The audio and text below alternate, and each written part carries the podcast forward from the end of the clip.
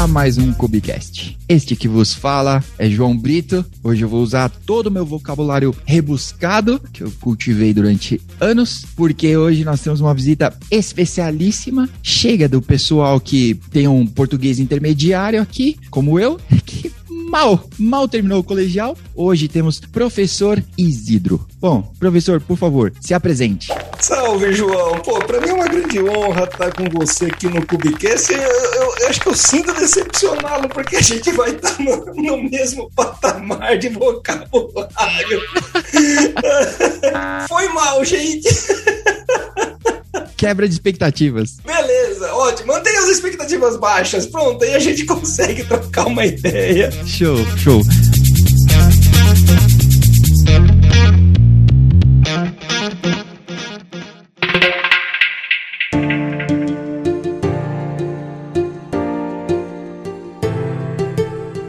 Professor, antes da gente começar, conta pra gente um pouco sobre você, sobre seu Sim. background atual e a gente vai pro assunto.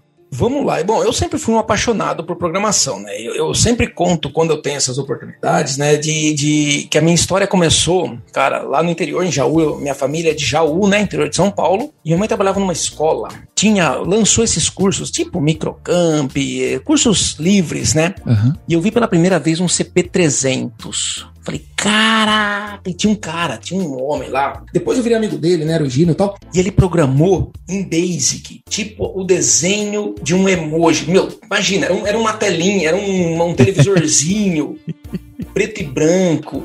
Todo, meu, horroroso para os dias de hoje. Mas eu falei, nossa, gravava, gravava programa em fita cassete. Pra você ter uma ideia, João. É, Tem uma galera que não sabe o que é fita cassete. Outro dia eu falei pros meus alunos, eu falei, cara, fita cassete, você tem que rebobinar com, com caneta Bic. Os caras todos me olhando assim, que que é isso, Isidro? Eu falei, cara, você entrar no Google pra pegar uma foto de uma fita cassete. Aí eu falei, velho, desde essa época eu tive a certeza que eu queria trabalhar com isso. Aí eu, obviamente, estudei todos os cursinhos que apareciam, eu, eu fazia, porque minha mãe conseguia a bolsa, né, trabalhar na escola. Fiz graduação, fiz quatro anos de ciência da computação na UFSCar, fiz mestrado também lá, fiz doutorado na USP, né, aqui na Poli, né, sou de São Paulo, moro em São Paulo atualmente, e assim, me encontrei como professor, tá? Me encontrei como professor, atualmente eu sou professor da Federal do ABC, da UFABC, lá eu desenvolvo pesquisas também, mas lá eu decidi, vamos dizer assim, sair um pouco da bolha, porque a bolha universitária, ela ainda é, ela tem uma camada um tanto quanto resistente em relação ao mercado de trabalho. Muito do que a gente em si, lógico, depois a gente vai bater, aprofundar mais esse papo, mas assim, eu tento não só te- eh, trazer o fundamento para os meus alunos nas disciplinas que eu leciono e nas pesquisas que eu faço, mas eu também tento trazer a aplicação desse fundamento na vida real. Por quê? Se a gente pegar uma turma de 50 estudantes de computação,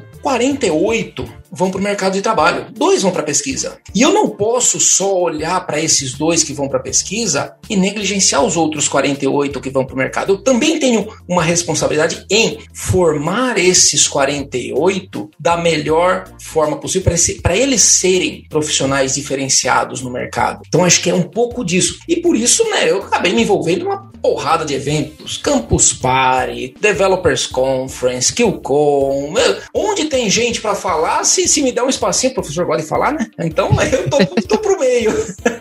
Que legal. Então, talvez a gente já pode emendar nisso minha primeira pergunta. Vamos lá. Talvez o que faz sentido, né? E talvez esse papo sempre apareça entre fazer uma faculdade ou um ensino formal ou ser um autodidata ou adepto dos cursos livres. Legal. E talvez, talvez isso tá um pouco ligado, né? Eu quero emendar com o lance da pessoa já ter em mente o que ela quer, porque os cursos livres ou o autodidatismo, ele parece que exige isso do que a educação formal, onde a faculdade vai te dizer, né, o que você tem que estudar. Né? Ela vai te dar as, as próximas matérias, o próximo passo. Tipo, o que você tem que fazer agora. A trilha de aprendizado tá mais definida, vamos dizer assim. Isso, isso. Tem um guardrail aí para você seguir. Perfeito. Tem várias coisas, né, João? Primeiro, assim, eu acho que a gente tem que entender o momento que nós, que nós vivemos, né? A gente está numa, numa situação onde a demanda. Vamos, vamos tentar pensar o seguinte: programadores, desenvolvedores no geral, e aí a gente pode falar programadores, pessoal de infra, DevOps, DBAs e tal, são profissões muito cobiçadas, né? Você conhece o Bruno Souza, o Javaman, e ele, ele tem uma frase muito séria sobre isso, né? Ele fala assim: ou as empresas são de tecnologia, ou as empresas ainda não perceberam que são de tecnologia.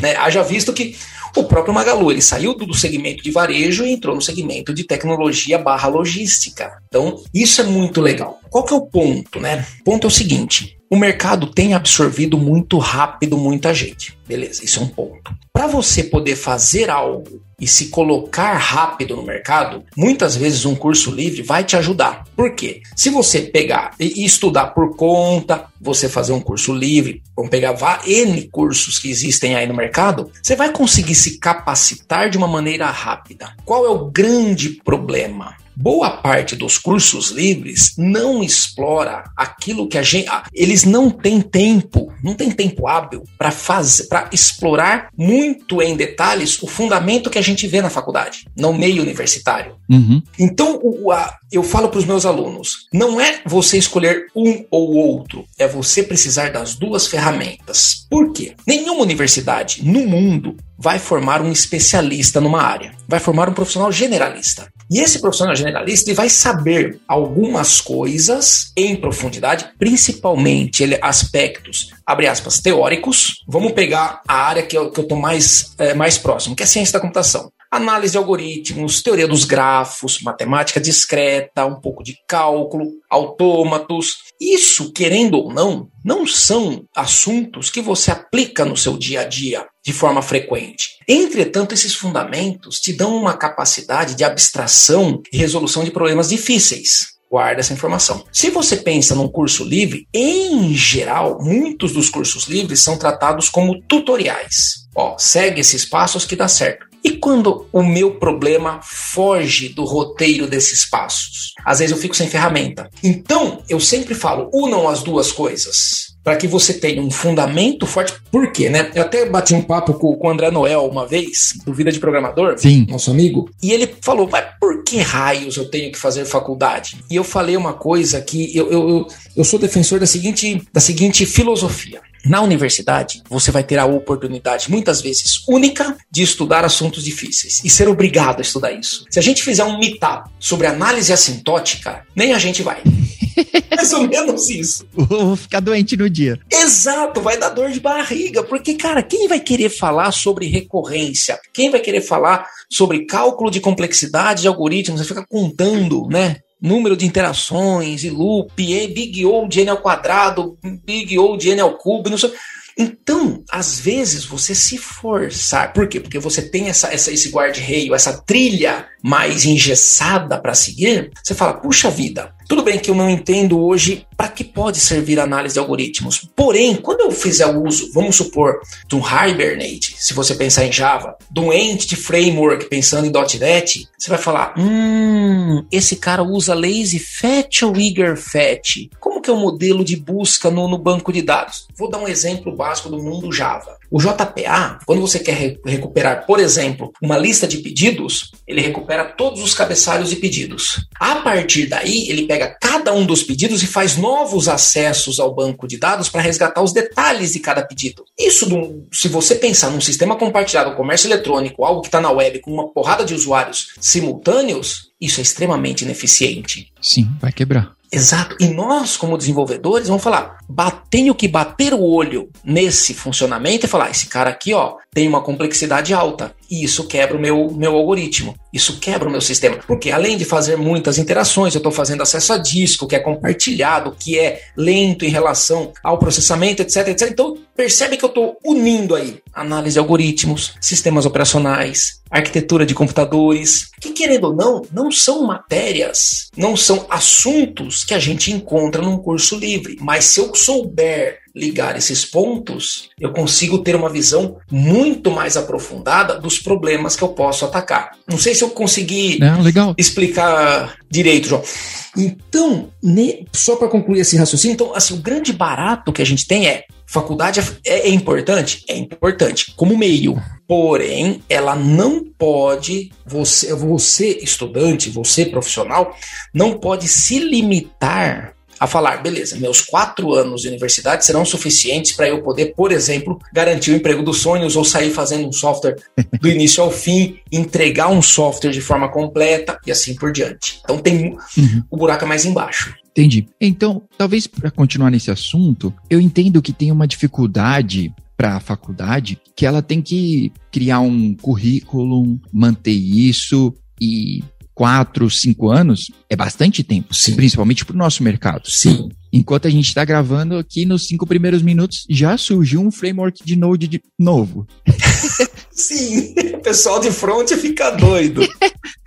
e aí, como mesclar as duas coisas para que o cara possa sair da faculdade com algo atual, porque o cara entra e aí na faculdade ele vai encontrar professores que vão ensinar Java 6, 7. Sim. E o cara vai sair e ele ah, ele, ele pode procurar emprego num, num banco velho, no máximo. Dando manutenção em sistema legado, né? Exatamente, exatamente. Enquanto que parece que os, os autodidatas, né, tem mais essa, esse lance de pensar um pouco mais fora da caixa, apesar dos, dos cursos livres, né, levarem a um, a um único caminho, né, tipo, olha, desenvolva assim, assim, assim, né? Faça o crude e vai dar tudo certo. E, querendo ou não, boa parte do, dos problemas que a gente enfrenta, crudes resolvem, assim, quase que na totalidade, né? É, vamos dizer assim, a pergunta é complexa, uhum. a resposta também é complexa e a gente precisa tomar muito cuidado porque isso pode despertar muitas paixões. O que, que eu falo? É, é fogo. E, e, eu, como professor universitário, lógico, né? Você vai falar, ah, você está tá tentando puxar a sardinha para sua fogueira. Eu tento fazer o seguinte: vamos, eu vou fazer uma autocrítica a nós, professores universitários. Eu me incluo nela. E, e isso é uma, uma, uma, batalha que eu enfrento, uh, vamos assim, quase que diariamente. Eu tenho uma porrada de amigos no mercado. Gente que trabalha na hora, com Microsoft, nas grandes. E toda hora eu tô enchendo o saco dessa turma. Por quê? Eu quero saber o que você. Ei, pessoal da Red Hat, ei, pessoal da Microsoft, ei, pessoal da Oracle, ei, pessoal do Facebook, da Apple, o que, que vocês estão usando? Como é que funciona aí? Como que eu posso preparar profissionais mais capacitados para te atender? E aí a gente tem algumas questões. Vamos lá. Qual é o, grande gap que a gente tem na universidade? Pensa, pensa uma grande empresa e uma startup. Uma grande empresa, o movimento dela ele é mais lento, ele exige maior energia. Uhum. Então, você mudar uma grade de um curso de uma universidade, meu, você, você passa até por, por questões burocráticas de diretrizes curriculares, o MEC reconhecer, etc, etc, etc. Então, o que, que acontece? A universidade ela tem que ter um compromisso de ensinar fundamento. Ponto. Fundamento básico. Só que os professores, e essa é a grande crítica que eu me faço e faço aos meus colegas professores, é muitas vezes Estuda-se o fundamento pelo fundamento. E não com um olhar de, olha, este fundamento aqui você pode usar nesse caso. Este fundamento aqui te ajuda a resolver esta classe de problemas,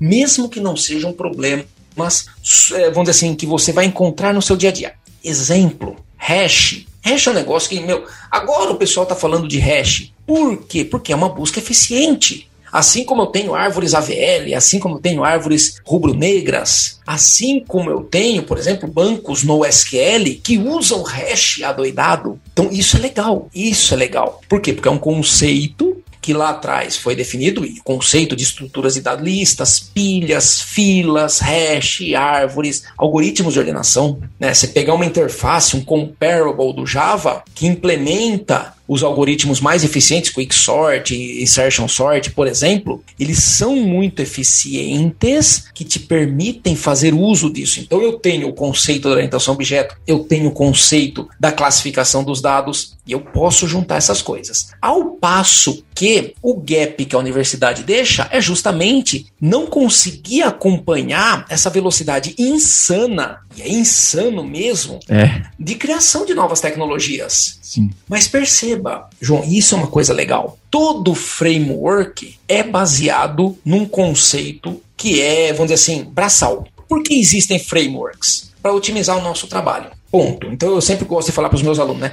Framework é uma biblioteca com manual de uso. Por quê? Se você vai, por exemplo, furar uma parede, eu quero colocar um parafuso na parede. E eu tenho, eu pego um martelo, né? Não peguei a ferramenta correta. Eu consigo colocar um parafuso na parede com um martelo? Dependendo da parede, dependendo da força do braço, dependendo da ignorância que eu bata, eu até consiga. da disposição. Exato. Mas assim, eu garanto que aquele prego, aquele parafuso vai aguentar sustentar um, um quadro de 5 quilos? E agora não sei. Ao passo que o framework, ele faz o quê? Ele tem muitas vezes uma curva de aprendizado um pouco maior, um pouco mais íngreme, porém, a partir do momento que você entendendo o conceito e entendendo como o framework usa esses conceitos na ordem desses conceitos, você fala, ah, agora entendi como funciona. Então, por exemplo, framework. Vou usar, vou preciso fazer essa, essa perfuração. Então, vou saber, vou precisar saber manusear uma furadeira, pegar a bucha correta, pegar a broca correta, depois fazer o furo, manter mão firme, não sei o que, aí, bom, até chegar lá e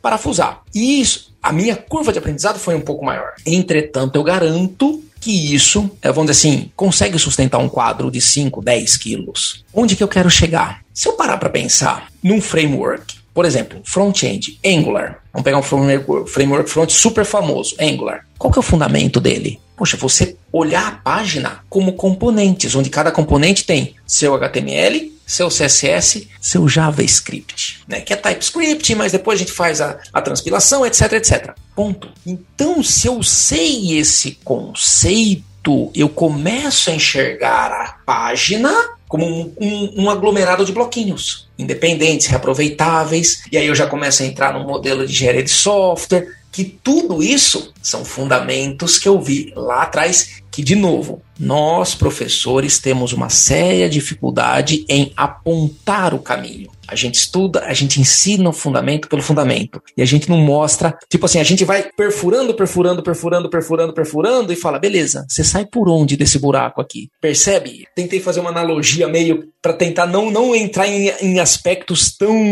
tão técnicos. Porque justamente a gente tem essa dificuldade. A gente é especialista. Uhum, uhum. E às vezes ter essa visão mais holística é um pouco mais difícil. Show. Ó, já usamos a primeira buzzword, holística, né? Então, pronto. já tô na cota, beleza? Nós vamos cortar bem esse, esse pedaço, né? E falar: olha, o professor Isidro recomenda. Visão holística. Visão holística de software. Fechou, fechou. Perfeito. Continuando nisso, então, talvez mais próximo do, do meu dia a dia, a gente tem DevOps, DevSecOps, e tudo mais. Que aí não tem, não, nem teria como, né, ter uma faculdade de DevOps. Né? Tem surgido alguns cursos aí, tipo curso de DevOps. Sim. É o mesmo que seria um curso de full stack. Ah, não, né?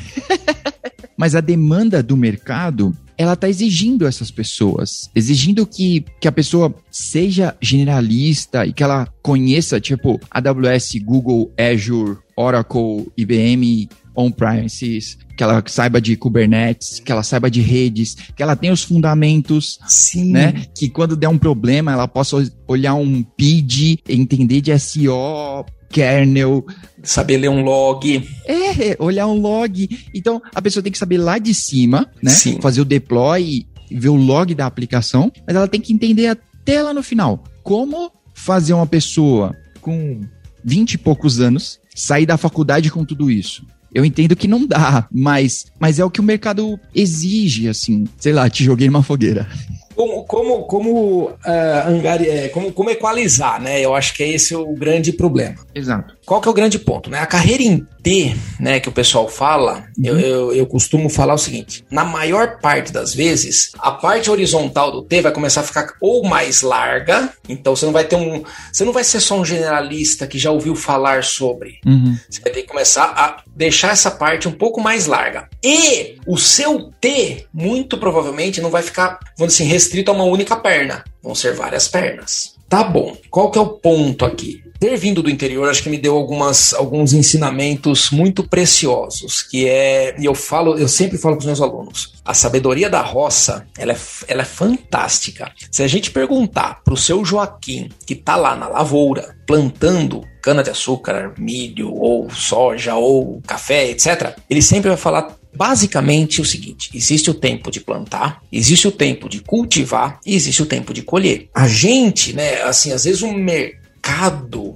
ele tá numa polvorosa, tão num estado de polvorosa tão grande, tão eu preciso, eu preciso, eu preciso, eu preciso, que talvez se a gente, se nós agora né, não assumirmos a responsabilidade da nossa postura e falar, calma, deixa eu respirar, senão eu vou ser basicamente uma marionete que, que fica ali na ponta do furacão, né, sendo levada pelo, pelo movimento. Óbvio que a, se a gente for parar para pensar em termos de volume de conhecimento, cara, a gente vai ficar a vida inteira estudando, estudando, estudando, estudando, estudando, estudando e nunca vai conseguir chegar a lugar nenhum. E o que eu falo para os meus alunos, e eu tento praticar isso no dia a dia.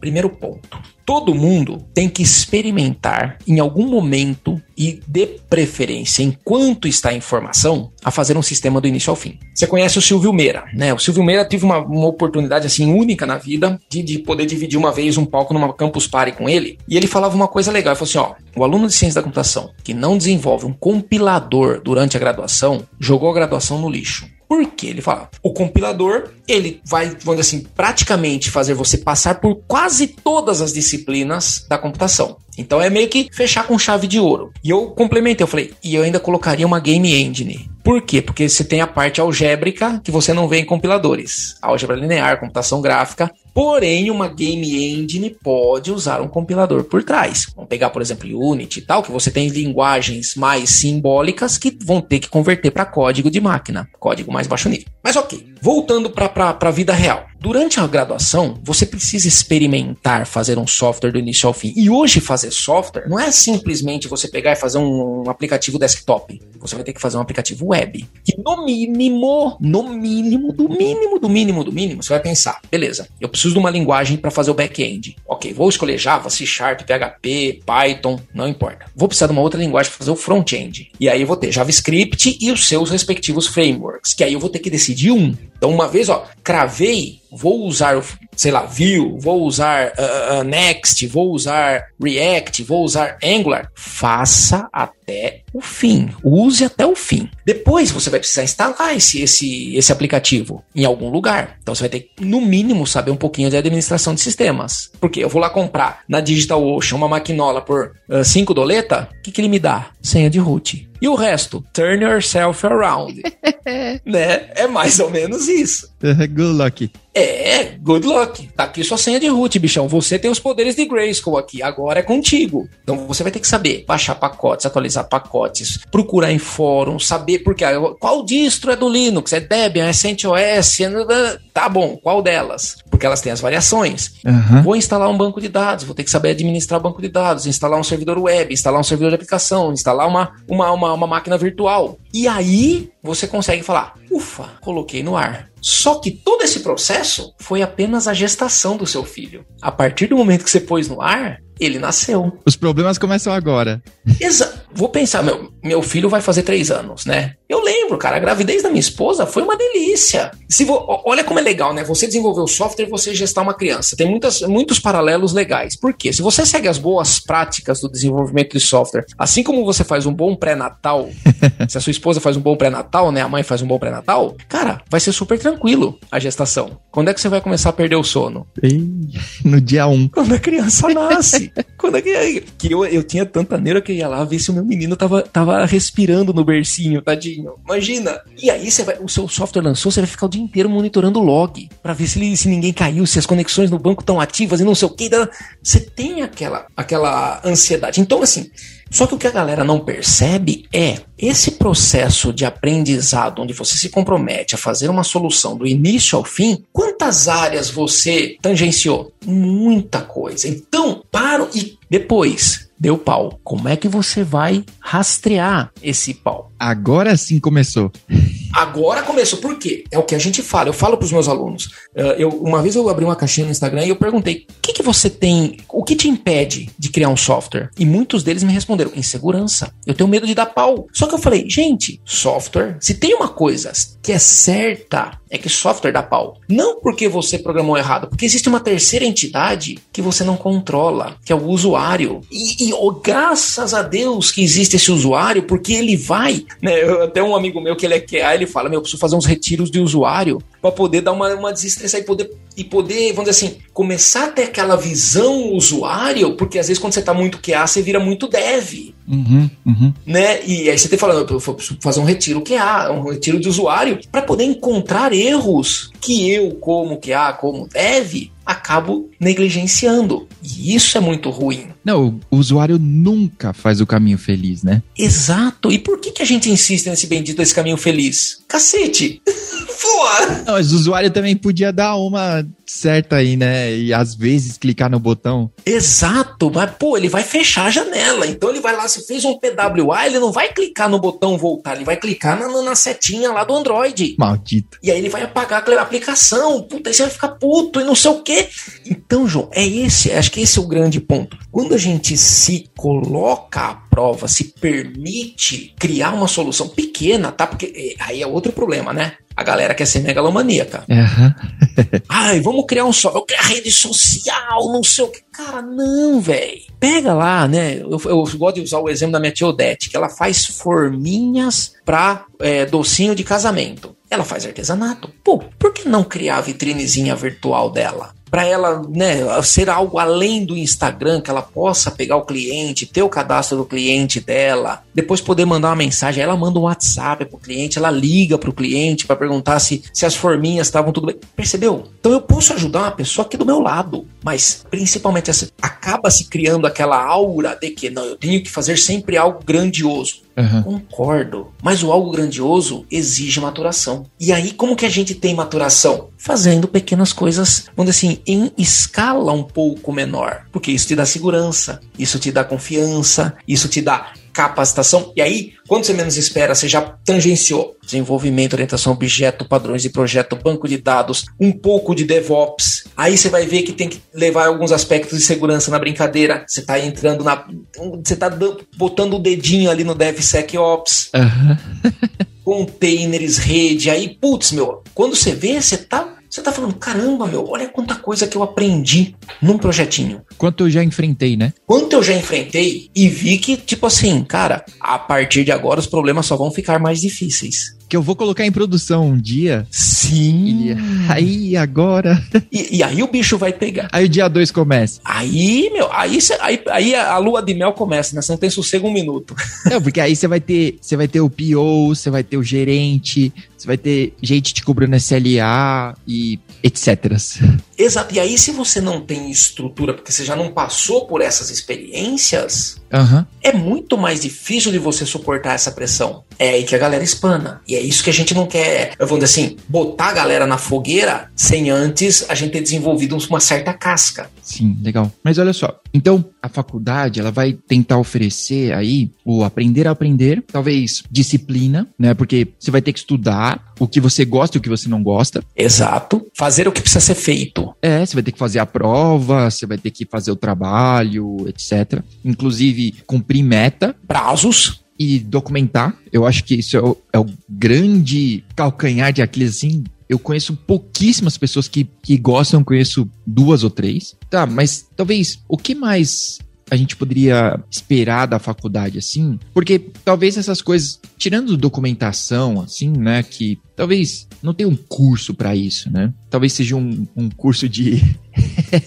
escrever o que você está fazendo, mas essas coisas, se a pessoa tiver uma ideia, ou se talvez ela tiver um mentor, eu acho que está crescendo essa, essa. Eu acho que é uma grande iniciativa, acho bem da hora, assim, mentorear pessoas que de repente você pode entender melhor. E ela também, né? Sim. É, eu já recebi algumas, algumas pessoas me perguntando assim, tipo, pô, qual caminho eu deveria começar e tudo. E aí, tipo, cara, vai visitar a faculdade. Por padrão, a faculdade tem que estar tá aberta para qualquer pessoa. Com certeza. Então, vai lá assistir uma palestra e tudo. Acho que uma das minhas maiores frustrações foi ter entrado na faculdade de engenharia perder dois anos da minha vida e entender que, tipo, não era isso que eu queria. Mas tudo bem, pelo menos eu perdi só dois anos. Sim. Eu poderia ter me formado, acho bem difícil. Provavelmente não conseguiria, mas poderia ter me formado e descoberto, puta, não era nada disso. Aí você falou, puxa, joguei cinco anos no lixo. Exato. Aí, tipo, a pessoa vai falar: Não, já tô aqui, vou ficar. E aí, depois de 10 anos, 15 anos de, de trampo, ela. Ah, não, puta, vou, vou trocar, não aguento mais. Mas talvez a pessoa entender aonde esse, essa faculdade vai levar. Porque é uma covardia esperar que uma pessoa com menos de 20 anos ou 20 anos, que seja ali, ela tá começando uma faculdade, ela, ela conhece esse path, né? Tipo, não, é lá que eu quero chegar. Pô, eu tô na beira dos 37 e não sei exatamente.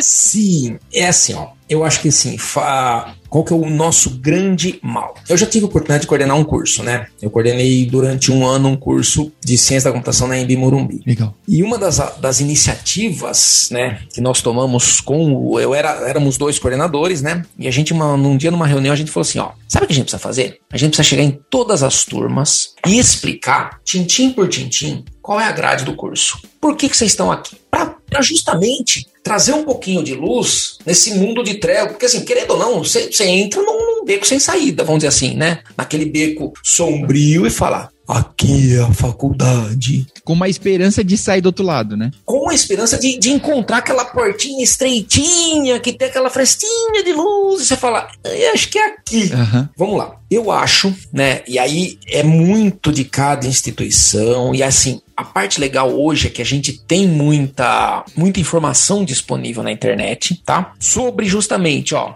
por que fazer ciência da computação? Por que fazer engenharia da computação? Por que fazer, sei lá, sistemas de informação? Por que fazer um tecnólogo? Tá bom. Se você puder ter a oportunidade de bater um papo com o coordenador e o coordenador poder te apresentar um curso, melhor ainda. Se não, tem como a gente trabalhar alguns aspectos mais assim gerais sobre os cursos? Vou te dar um exemplo. Eu fiz uma live, né? Eu, depois eu tenho um canal no YouTube, se você quiser eu deixo o link disponível, que a gente fala. A gente deixa. Engenharia, ciência e sistemas. Ah, show. O que eles têm em comum, o que eles têm de diferente. Então isso é legal. Então a parte bacana é justamente essa, ó, o cara de sistemas ele tá mais volta, ele tá com o pé mais no, no, no, na administração, no business, nos processos. O cara de engenharia ele tá com uma visão um pouco mais ampla porque ele vai ter que integrar várias áreas. Ele vai ter que saber conversar com o engenheiro elétrico, com o mecânico, com o mecatrônico, com o de software. Uhum. E o cientista da computação, teoricamente, é quem vai dar subsídio para esses dois caras trabalharem, quem vai construir as ferramentas, as linguagens, os sistemas operacionais para dar ferramental para essa turma. Então, na essência, os cursos são esses. E aí tem a questão: a faculdade te ensina algumas coisas bacanas, não só para sua carreira, mas para a vida. Exemplo: aprender a aprender. O famoso se virar, né? Porque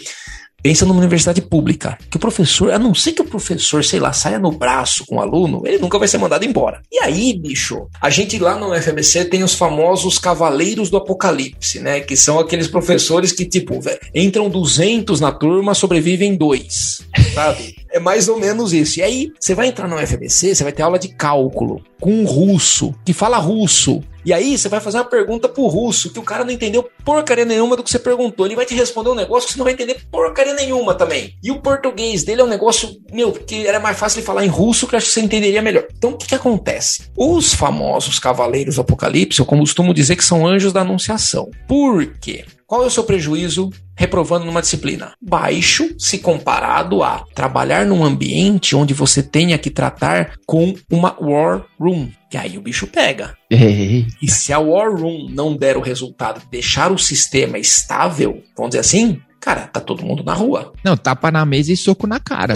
War room é. Exato. e, e aí vai vir o, o, o, investidor e vai falar: pô, velho, não sei o que, essa porra não tá funcionando. Se vira. E se, se, você não tiver um pouquinho de equilíbrio nisso, então, quem te deu essa casca lá atrás? É o casca grossa lá de cálculo, velho. O uhum. casca grossa de análise de algoritmos. Por quê? Isso vai gerando um certo grau de resiliência. Então, assim, isso é uma coisa que a universidade traz inerentemente à, à, à carreira. Beleza. Segunda coisa é trabalhar em equipe, porque você vai ter que muitas vezes fazer trabalhos em grupo e você vai precisar contar com algum colega, porque você está atolado de coisa. E muitas vezes você vai ser o braço salvador desse colega. Então, é essa noção, né? Eu tô dizendo, tentando dizer uma noção saudável de time, onde todo mundo se ajuda, todo mundo se cobre. Sempre vai ter o cara encostado, sempre vai ter o cara que documenta. Sempre vai ter o enco... sempre, sempre vai ter, né? A gente fala do TCC, né? O tru... truco, churrasco e cerveja, né? que tem quem faz, quem, meu, quem foi buscar cerveja, quem fez o churrasco e quem vai colocar o nome dos caras no trabalho. Beleza. Mas que no dia a dia não deixa de ser muito diferente. Exato. Por quê? Porque às vezes você tá numa, numa, numa demanda urgentíssima, meu, e alguém tem que te cobrir em outra demanda. E beleza. Essas noções de cooperação acho que são muito bacanas. Onde que a faculdade poderia ser um ambiente mais próximo da pegada da computação? que aí eu acho como as startups estão pegando muito corpo, estão começando, estão tendo esse movimento de muita aceleração, o que, que uma universidade poderia trazer para não ficar naquela estrutura, né? Vamos dizer assim, é, paleontóloga, né? Quase que, que jurássica, jurássica, uhum. e falasse, beleza, eu estou aberto às inovações. Por exemplo, uma universidade não poderia promover um hackathon? Deveria, né, inclusive, porque compromisso e inclusive não ia tirar o couro das pessoas de graça. Exato. Né? Igual certos hackathons por aí. Que, é, qual que é a sua recompensa? Pizza. Exatamente. Ah, é, enfia, né? Ou enfia onde lhe couber, né? Pizza e coca. E por falar em coca, patrocina nós. Patrocina, é isso aí. Patrocina nós, coca. Arranca o escorpião do bolso. e, e, porque as, muitas empresas a gente vê fazendo, mas que eles, na verdade, estão procurando uma solução para os problemas deles. Barata. E aí, tipo, o cara saca do bolso, é, tipo, ah, ganha 10 conto aí pro, pro grupo que se der melhor, assim, né? E isso é raro. E aí, tipo, ah, foi 50 pessoas lá, o cara divide 10 conto em 5, mas paga o Uber. Dá dois conto cada um. E nego acha bom ainda, né? Isso é o problema. Sim. Sim. O, é, problema, o problema todo talvez seja o pessoal ir. Exato. Mas que eu também não critico porque quer ganhar uma experiência. Quer encontrar gente, quer fazer network. Exato. E, e muitas vezes é uma porta para você poder entrar naquela empresa, né? É, é, válido. Mas, por exemplo, uma universidade poderia promover hackathon. Uma universidade. Por quê? Porque aí você tem, vamos supor, eu posso gerar uma situação, problema hipotética, que não vai, né? Você vai, sei lá, core business de uma empresa não vai ser furtada ou aplicada. Exato, não vai ser apropriada, né? Vamos dizer assim. E no fim das contas, fala assim, beleza, qual é o produto do hackathon? Cara, esse conjunto de projetos que foram gerados daqui. Vira, vira um, um showcase nessa brincadeira. Sim, e o conhecimento. E o conhecimento, meu, aí a troca de conhecimento. Então, assim, Óbvio que, de novo, aí tem a questão do problema, tem burocracia, então isso tem que entrar com um projeto de extensão, piriri, pororó, pororó, mas é possível, é possível. Precisa do quê? Basicamente uma única coisa, boa vontade. Por quê? Porque dá trabalho, dá trabalho. Não, e talvez, e tal, talvez diversas empresas gostariam, né, de poderiam entrar como patrocinador e, e de repente, né, igual é, eu conheço o pessoal do Gamma Academy, Sim! Que, poxa, é, a ideia dos caras é, é genial, né? De ensinar os, as pessoas na prática. Desafio! Colocar no mercado. Que várias empresas que estão precisando, porque eu acho, pelo menos eu tenho uma grande dificuldade quando eu preciso contratar de encontrar pessoas. Sim. Que tenham o conhecimento, né, que eu, que eu tô procurando e que já tenham experiência. É difícil, é difícil. Às vezes a pessoa, olha, eu já li sobre isso, né? Eu já fiz um lab ou outro. Tá, beleza. É, de repente, para um júnior sirva, mas Pra, se você tá precisando de um pleno, de um sênior, aí você vai ter que roubar de alguém. Exato. É, é. é. e aí fica a história de uma empresa rouba do outro, mas fica aquele mesmo círculo girando. Aí o júnior nunca arruma um emprego. E o sênior nunca sai, do, nunca para em um emprego. Exatamente. Então, esse eu acho que é o grande, o grande barato, né? E aí, de novo, eu vou dar minha experiência de universidade pública. Tudo isso é sempre. Quando você fala em parceria com empresas, tudo é muito mais difícil na universidade pública, né? Impressionante. Mas, é, ok, tem um monte de questões aí burocráticas, meu, política, e aí vai embora. Mas ok, que, que dá para fazer? Puxa vida, eu não posso fazer, por exemplo, um programa de seis meses dos alunos da graduação. Eu lembro quando eu era professor na Embi Morumbi, tinha. Você já ouviu falar da Tata Consulting, indiana e tal? Não, os caras montaram um lab do, lá dentro eles selecionaram os alunos, eles davam treinamentos extras para eles poderem depois contratar. Ou seja, usei a estrutura da universidade, fiz uma parceria, montei um lab, capacitei professor para capacitar meus alunos. Dependendo, eu tenho um ou outro professor que já manja de uma tecnologia, eu posso fazer uma parceria com ele, faz um curso de extensão, remunera o professor melhor, consigo ter uma infraestrutura mais atual para mim. Cara, todo mundo ganha todo mundo ganha. Não, e a empresa ganha muito mais. Lógico, mas assim, pô, o professor vai ser valorizado porque ele tá meu, fazendo um trabalho extra e trazendo mais recursos para sua família. Uhum. O aluno tá se, se falando, caramba, meu, olha a oportunidade que eu tenho de até quebrar um pouquinho, né?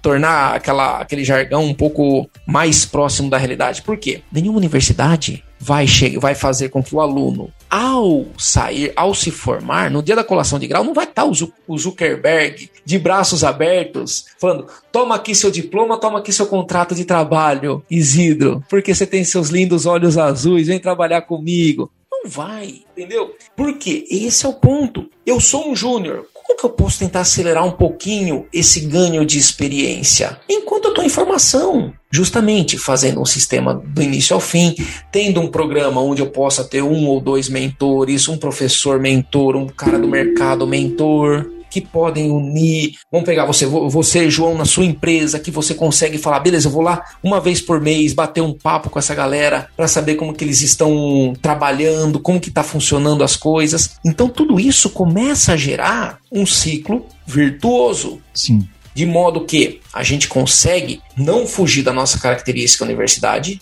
que é dar um fundamento forte, não ficar tão alheio às necessidades do mercado e poder falar o seguinte, ó, o meu grau de empregabilidade aumenta. Por quê? Porque eu consigo apontar direto para as empresas que precisam desse tipo de capacitação. Não, e vira uma troca real, né? Exato. Porque, em teoria, é, você está preparando as pessoas para o mercado. Sim. E o mercado tá te dando uma devolutiva. Olha, preciso de pessoas com esse skill diferente, né? Eu gosto muito daquele. É muito usado em anime, que tem é, aquele círculo e vai virando uma estrela quase, tipo, onde você tem mais skill e. Sim! Então, é. A, a, teia das habilidades, né? Exato. Então, de receber um feedback disso da, das empresas e, olha, é, quem sabe a gente tá precisando de mais gente assim, ou baseado nisso, a, a faculdade conseguir ter um pouco mais de previsibilidade então ela vai estar tá olhando um pouco mais para o futuro, talvez seja difícil é a futurologia, mas ela vai estar tá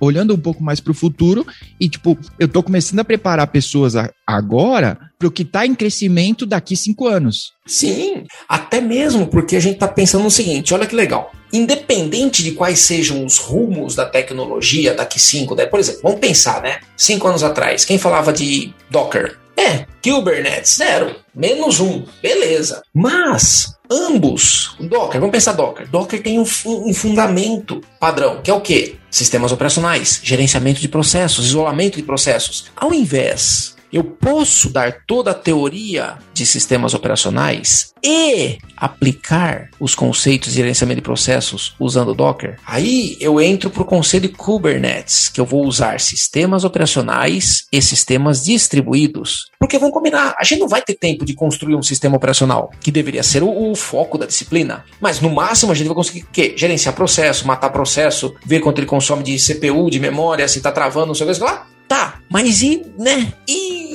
algo a mais? Vamos falar de Docker. Vamos falar de clusters Kubernetes. Hoje, vamos combinar? Vamos pensar um, um problema real besta que eu, que eu tenho aqui em casa: celular, computador, notebook, celular da minha esposa, computador da minha esposa. Certo? Certo. Eu tenho dois computadores, mais o celular, ela tem o computador e o celular. Backup é para tudo isso. Ela tem Apple, eu tenho Android. Aí já ferrou. Já lascou tudo. Então tá. Solução: Raspberry Pi, HD externo. NAS. Que é um conceito que a gente vê na faculdade. Só que a gente nunca aplica. Você procura 10 minutos sobre tutoriais como construir um NAS. Usando o Raspberry Pi, você constrói seu servidor de arquivos em casa. Você está implementando conceito de SO, conceito de SD, autorização de usuário, uma porrada de coisa, compartilhamento de pasta. E meu, um negocinho besta aqui de que custou, vai, duzentão mais trezentão, quinhentão. Eu consegui deixar a casa inteira com backup. E perceba, eu poderia usar todos esses conceitos na disciplina. Mas, mas eu acho que o grande lance aí não foi, nunca é, encontrar o tutorial de NAS. É a ideia inicial, é a resolução do problema. Exato, exato. E é isso que eu falo para os meus alunos. Qual é o grande problema que a gente enfrenta, tanto nos cursos da universidade quanto nos cursos livres? Você só aprende a tecnologia. Você não aprende a olhar para o seu usuário. Você não aprende a enxergar o problema que ele enfrenta. Você não aprende a olhar para a dor, né? Se você me permitir, João, eu vou falar de um outro case que aconteceu recentemente. Pois não. Eu, eu fiz uma live no, no, no, canal do YouTube que eu tenho e eu convidei uma amiga minha, que ela é revendedora Natura. Ela começou a revender na pandemia, mais ou menos em maio. Ela saiu do zero uhum. para vendedora diamante, ou seja, o nível máximo lá das revendedoras. Da hora. Oito meses. Oito meses. Qual que é o problema? Ela tem problema para gerenciar pedido, porque ela já teve, ela falou que ela contou alguns casos onde ela levou produto a mais, entregou produto a mais para o cliente. Ah, preju. E em outros, o produto voltou, é, o cliente recebeu faltando produto. Ela falou assim: eu gerencio tudo isso em planilha, mas ela falou assim: eu, meu, minha, minha, minha profissão mora que é ser advogada. Eu não tenho tanta destreza com planilhas. Eu tenho que fazer um curso de planilhas. Eu falei: pô, Letícia, eu posso te ajudar. Eu posso ensinar os meus alunos a fazer um software que te atenda. Aí eu lancei a live, ela, ela veio toda solícita, meu, uma fofa, pra, pra mostrar, pra expor a dor dela. Todo mundo começou a listar tecnologia todo mundo começou a listar tecnologia, tecnologia, tecnologia, tecnologia. Chegou um momento que eu falei, gente, vamos lá. E o problema da Letícia? Quem está preocupado em resolver? Sim. É isso. Software só é software se servir para alguém. Senão é só um amontoado de linhas de código. E esse é o ponto, João. Porque, novamente, né? Se a gente pensa na universidade que eu vou te dar o fundamento, eu vou te dar toda a parte, uh, vamos dizer assim, pesada, algébrica, de, de, de fundamento de computação algorítmica, Ok. A partir daí, eu tenho a obrigação, obrigação como professor, de formar sua parte cidadão. Você como programador, você como futuro cientista, engenheiro, analista, esse conhecimento você tem que usar para poder ajudar alguém. Senão, a gente vai ser apenas tecnicistas e não vai, por exemplo, olhar para minha própria casa e falar: eu poderia ter resolvido isso aqui rápido, com pouco recurso. Não sei se, se, se, faz sentido. Sim, não, faz, faz todo sentido, porque muitas vezes a gente tá no, no dia a dia de trabalho, todo mundo tá, tá preso nessa mesma solução. Tipo, qual tecnologia a gente vai usar? Pera, pera, qual, galera, qual é o problema que a gente tá querendo resolver de verdade? Então, mesmo, mesmo vendendo Kubernetes, nem tudo vai ser resolvido com Kubernetes. Exato. Às vezes o problema tá lá no Java que a pessoa que é uma porcaria. Não, brincadeira. É. a turma do Java chega matando.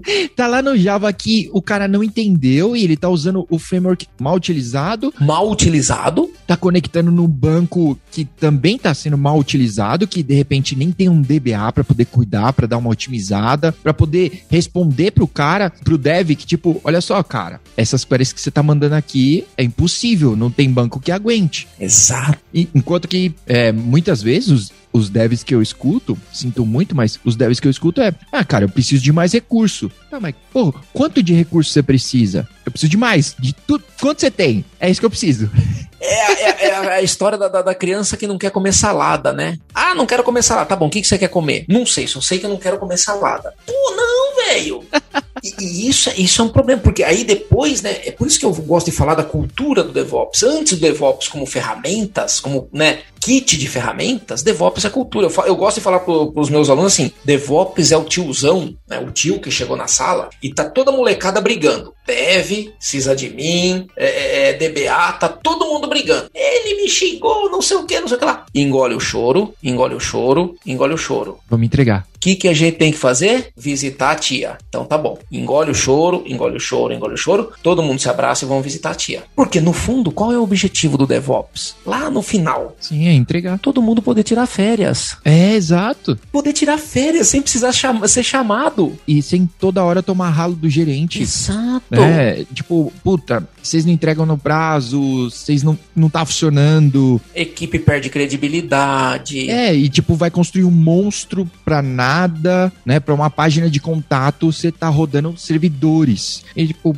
Pô, sério? Exato, que gera custo, que não sei o que, que inviabiliza projeto e não sei o que. Claro, você fala, mas ué, ninguém me falou que era só isso. Ninguém me falou qual era o problema real para resolver. Às vezes o problema real é só comunicação. Isso. E eu acho que assim, esse, esse tipo de skills, querendo ou não, a universidade ela peca muito nisso. E eu não tenho pudor nenhum em, em fazer autocríticas na universidade, porque é o ambiente que eu, que eu tô mais eu tô inserido. E eu digo, muitas vezes você só vai entender isso quando você chegar dentro do ambiente real. Existem algumas universidades que elas tentam praticar esse tipo de coisa, que é a parte de escritório de projeto, projetos integrados, mas tem que ter cobrança real. Não é só o passar. Não, bicho, é cobrança real, você tem que fazer esse software. Mundo ideal, mundo ideal. O que, que deveria ser um, uma disciplina, por exemplo, de projeto integrado de software? Você vai numa ONG, numa instituição de caridade, Puta, vou fazer o site de doações do orfanato. Beleza? Beleza. Cara, então nós vamos fazer o seguinte: nós vamos fazer tipo esquema de empresa júnior, que empresa júnior é um negócio bacana aqui que foi se perdendo aos poucos, né? E aí, o que, que o pessoal fala? Ó, contratinho, prazo, compromisso. Temos que entregar isso. Tá bom? Tá bom. A universidade pode hospedar. Ou a, a, a própria, o orfanato tem um, um, custo, vai, compra uma maquininha numa hosting que custa 15 reais mensais, mais 5 reais mensais de um domínio, vintão, dá pra, dá pra sustentar. E a galera se compromete a entregar. Eu acho que é isso que falta. Não, a empresa que você tá estagiando, cara, três ou quatro palavrinhas o cara fala, não, tudo bem, vamos lá. Não tem aquela, ai, a empresa tal cuida dessa praça? Exato. Oh, então tá, meu, cuida do site da, da, da do orfanato, do, uhum. da casa do idoso, da, da, igreja, whatever. Sabe? Tá tudo. A gente tá numa, numa época muito atropelada. Que se a gente parar para olhar, respirar e só mudar a cabeça, a direção, a gente encontra um monte de pequenas oportunidades que são oportunidades de ouro pra gente crescer, pra gente poder falar, vou aprender, vou fazer, vou entregar. E isso, obviamente, vai me dar mais subsídio. Por exemplo, o dia que um, um aluno for falar, vou fazer uma entrevista com o João. Pô, o João vai falar, cara, quero contratar você. Vem cá trabalhar comigo. Pago bem. Eu acho que hoje a gente tá, infelizmente, vivendo a falácia dos ultrabilionários. Que aí você vê, sei lá, vou falar três. Elon Musk, o Bill Gates e o Mark. Somos íntimos. O põe o Bezos também na conta, vai, pronto. O, o Bezos. Ah, pronto. Como eu esqueci do Jeff. Camarada. Amigo Jeff. Amigo da breja. É, um abraço, Jeff. eu tô devendo uma cerveja Um abraço, ele. me dá o desconto na minha AWS. Mas todo mundo quer ser o, o Bill Gates no primeiro dia. Mas o Bill Gates não era o Bill Gates no primeiro dia. O cara virou o Bill Gates com 50 anos depois de ralar muito e depois de copiar um monte de coisa, mas o cara teve que ralar. Depois de tomar muito pau na cabeça, porque imagina se, se no dia da, da apresentação do Windows 98 ele falasse, cara, essa porra não é pra mim. É, exato. Ele, que deu tela azul. Ele véio. nunca ia tomar uma tela azul quando plugasse a impressora. Exato! É, é, isso que eu falo. Qual que é o, o, o, grande mal que a gente tem que enfrentar? E eu digo isso para os meus alunos frequentemente. Eu sempre vou, óbvio, meus alunos, meus alunos, mas sim, isso é uma coisa que também me aflige. Ansiedade. E aí a gente tem essa. essa... Primeiro ponto, né? Vamos combinar. A gente tem muito. Sabe aquela história do tipo, cara, já viu trader de palco? Né? Tem o empreendedor de palco, tem o trader de palco, tem programador de palco, que é o seguinte, ó, eu já vi, cara, tire um salário de 10 a 12 mil reais construindo aplicativos. E aí eu vou vender um curso de como fazer aplicativo. Tá, por que, que você não faz aplicativos? Ai, eu vou te ensinar a ser trader. Você vai ganhar 50 pau por mês. Por que, que você você ganha, você, o professor do curso de trading, você ganha esses 50 pau, 100 pau fazendo trading, não vendendo curso, fazendo trading. É, é o coach que nunca construiu nada, né? Isso, é o coach que fala que você vai ter uma vida maravilhosamente rica, próspera, não sei o que, não sei o que lá, Só que tá dividindo um apartamento, uma kitnet com outras quatro pessoas, porque não mal, mal consegue pagar o, o aluguel e o condomínio. Sim, não, que, que ele sequer quebrou alguma coisa. Ele não tô nem dizendo que o cara tem que ter dado super certo. Ele pelo menos tentou, pelo menos se deu mal em algo. Sim, tomou na cabeça, tomou na cabeça. Uhum. E esse é o ponto. E eu falo assim, eu não gosto dessa visão do tipo, ó, aprenda a ganhar dinheiro. Não, cara. Vamos fazer. Se eu sou um professor que eu me comprometo a fazer um software para ajudar alguém, eu quero tentar passar essa experiência para as pessoas. Uhum. Só que software você não vai fazer em um dia, você não vai fazer em uma semana, você pode demorar meses e você vai fazer pequeno. Uhum. E esse é o grande ponto. Ninguém quer ser medido pelas pequenas obras. O pessoal só quer ser medido pelas grandes obras. Mas ninguém percebe que uma grande obra, no fundo, é um agregado de pequenos tijolos. Então eu quero chegar no castelo, mas eu não quero pegar pedrinha por pedrinha e colocar as pedrinhas uma em cima da outra até construir o castelo. Ah, eu vou fazer, oh, sei lá, vou, vou fazer cursos, isso, isso, isso, isso, isso. Ótimo. Mas de nada vale o conhecimento que você acumulou a vida inteira se você não ajudar alguém. Vai ser um negócio inócuo. Você vai, você vai se trancar na sua pequena bolha e vai falar: beleza, eu sei muito sobre A, sobre B, sobre. Vou pegar, vou, vou me usar de exemplo. O pessoal fala: Isidro, você tem doutorado? Sim, e daí? Não tô desmerecendo o esforço que eu tive de estudar. Meu, praticamente, vai, vamos, somando graduação, mestrado doutorado, meu, 11 anos. Mas se eu não puder usar esse conhecimento que eu acumulei estudando, tomando na cabeça, me dedicando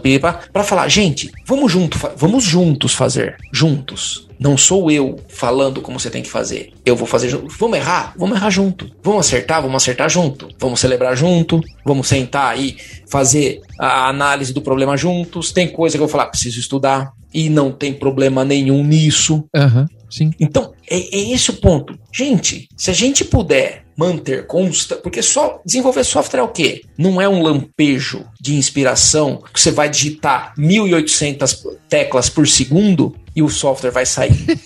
é constância. É constância. É você parar um período por dia e falar: beleza, estou em fase de formação, estou fazendo faculdade, beleza, mas eu consigo reservar uma hora por dia para tentar, no mínimo, estudar aquele assunto para poder fazer o sistema no fim de semana? Ah, mas isso esforça, Isidro. É isso, né? É isso. É isso, né? É isso. Você quer o bônus, mas não quer o ônus? Faz parte. Dá trabalho. É o, é o famoso trabalho depois do trabalho. Não basta, às vezes, chegar da faculdade. Você vai ter que fazer coisas a mais. Uhum. Não basta você só fazer o seu trabalho, é, vamos dizer, informal. Se você quer algo a mais, você vai ter que ter um algo a mais. E isso não é conversa de, de, de, Vamos dar um exemplo aqui, ó. Nós estamos aqui à noite gravando, legal, uma puta uma coisa que é bacana para nós, mas gera esforço. Sim, gera. E assim, beleza, amanhã eu vou dar aula, depois da manhã tem aula também, e continua de manhã, tarde à noite. Tem dias que, meu, eu acordo, meu menino tá dormindo ainda, ele vai pra escolinha, não sei o que, lá, ele volta, ele dorme e eu ainda tô trabalhando.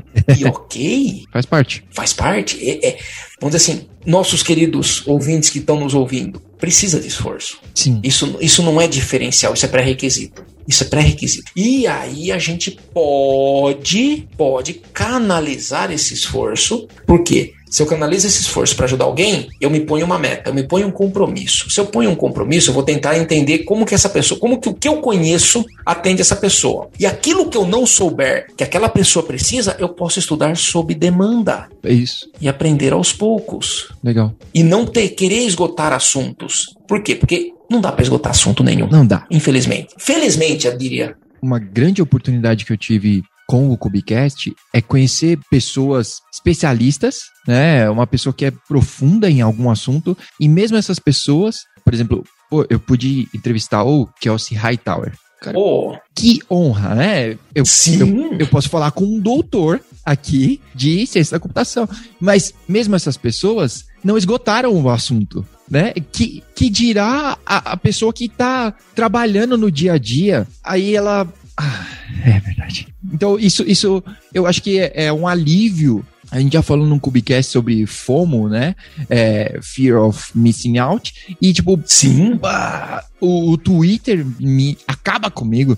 Eu vejo as pessoas que estão fazendo mil coisas que eu tem palavras que eu nunca ouvi falar. E aí, tipo, meu Deus, mas é, é do meu ramo e eu nunca ouvi falar, como assim? E tudo bem. E tudo bem, e, e, e, tá, tá, escrito Google aqui, caramba, né? Pô, tá escrito Google na testa? Esse é o ponto. É, é, então, aí, por quê? Porque a gente tá, tá, tá nessa época onde as pessoas só expõem virtudes. E a gente não expõe os dramas que a gente vive. Uhum. E todo mundo tá correndo atrás para esconder esses dramas, para esconder esses dramas. O que nos torna menos humanos. Uhum. O que nos torna menos, uh, vamos dizer, naturais. Por quê? Cara, vamos falar que o, o, sei lá, o modelo, a modelo que tá lá no Instagram tal, não sei o quê. Não tem dor de barriga? Lógico que tem. Mas não vai postar, né? Não vai postar. Então é difícil, é difícil. Eu falo que eu, eu, assim, todo o esforço que a gente faz, a gente vai ser, vamos dizer assim, tentar correr atrás do rabo, né, quase que a vida inteira. Mas que bom que a gente tem uma área que nos permite estudar a vida inteira. Ah, mas eu vou ter que estudar a vida inteira? Não, você vai ter que aprender a gostar de estudar. Você vai ter que começar a aprender a ter hábito de estudar. Como que o, o estudo torna-se, vamos dizer assim, eu transformo aquilo que seria um fardo em algo um pouco menos pesado, aplicando isso para ajudar alguém, aplicando isso num pequeno projeto, aplicando isso quando eu tenho uma, um caminho um pouco mais definido do que eu quero. Isidro, Angular, Java ou C Sharp? Ué, faz um sistema nos dois, experimenta. Uh, mas vai dar muito trabalho. Faz um sistema pequeno. É, é, é o fla-flu das linguagens, o fla-flu dos frameworks. Pensa por si só, né? Não vai na hype. Experimenta você, o que, que você tem de facilidade? Aprendi melhor, sei lá, Vue, aprendi melhor React, aprendi melhor Mongo, vou usar banco no SQL. E, a, e, as coisas podem se desenvolver por sua própria capacidade. Esse acho que é o. Sabe, assim, é, é, acho talvez a gente né, acabou tendo uma, umas discussões, umas, uns papos meio filosóficos aqui, mas no fundo o cerne é esse. Porque senão a gente vai ver porradas e porradas, frameworks e frameworks, APIs, APIs e não sei o que, e Kubernetes integra em chave pública e chave privada, isso e aquilo, identidade, blá blá. Ok. Aí, né, aí a ficha cai. Bum! Tipo, o tipo Neo no Matrix, né? Vem aquelas, aquelas prateleiras de armas numa velocidade tão grande Ele vai lá e pega um, uma pistola. Acabou. É isso. Para quê? Para você poder falar qual é o problema que eu quero resolver. E aí eu vou estudando aos poucos, sob demanda, para poder entender cada uma das partes. E aquelas que eu gosto mais eu me aprofundo. Professor, muito da hora. Muito da hora nosso papo. Obrigado, eu fico muito feliz, cara. Muito obrigado, muito obrigado pelo seu tempo. Então, vamos terminar com uma recomendação. Que nem só de tecnologia vive o carinha de TI. Né? Sim! é verdade, é verdade. Então, professor, você primeiro. Caralho, João, eu gosto de tanta coisa legal fora do mundo de TI. Bom, assim, ó, música. Gosto pra cacete de música. Tô catequizando meu. Eu falo, tô catequizando o programador júnior, né, pra gostar de rock and roll. Por enquanto ele só tá escutando Bita, Peppa e tal. Mas quando a gente sai de carro, só eu e ele, eu falo, Nicolas, vamos escutar rock and roll. Isso. Iron Maiden.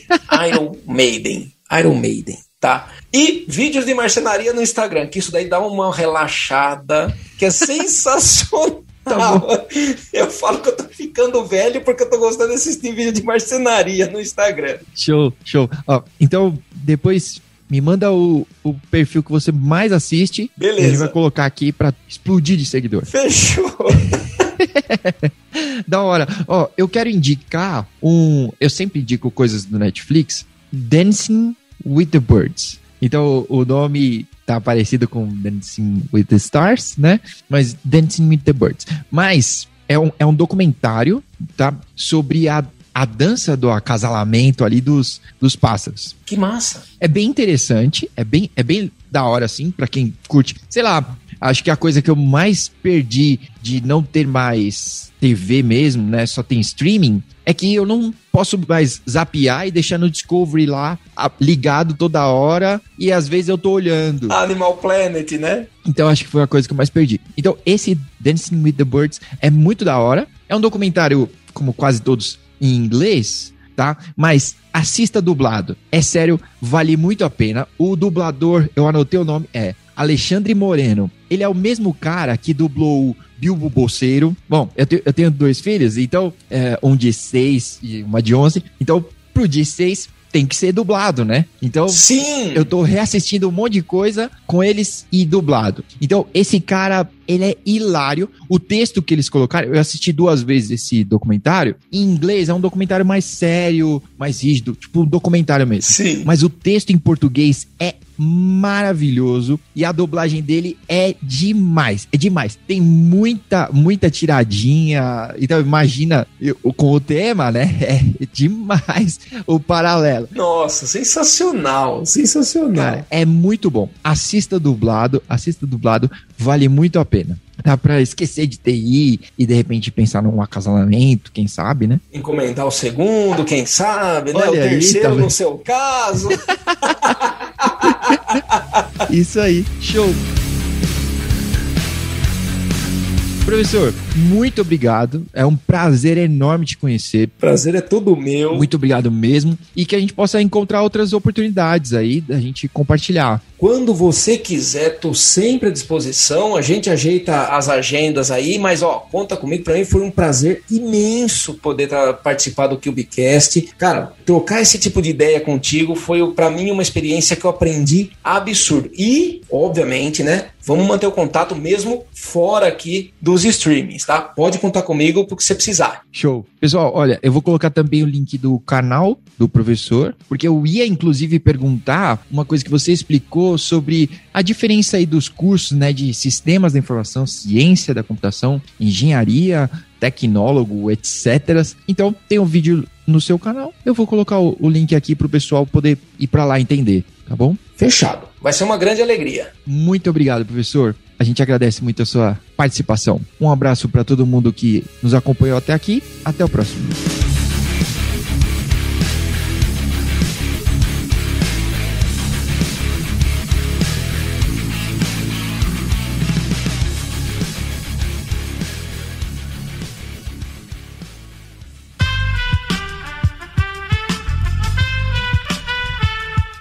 Podcast foi editado por Aerolitos Edição Inteligente.